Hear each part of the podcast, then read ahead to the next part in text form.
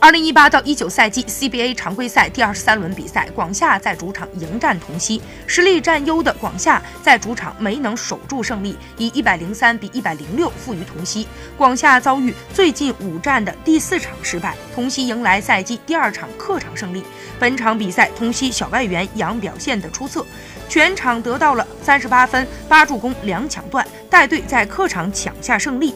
福特森本场比赛得到了十二分、十篮板、十二助攻，拿下三双，怎奈一人之力难挽败局。此役过后，两队共交手十次，广厦以八胜两负占优。两队在十月二十六号本赛季的首次交手当中，广厦以一百一十六比九十五战胜同曦。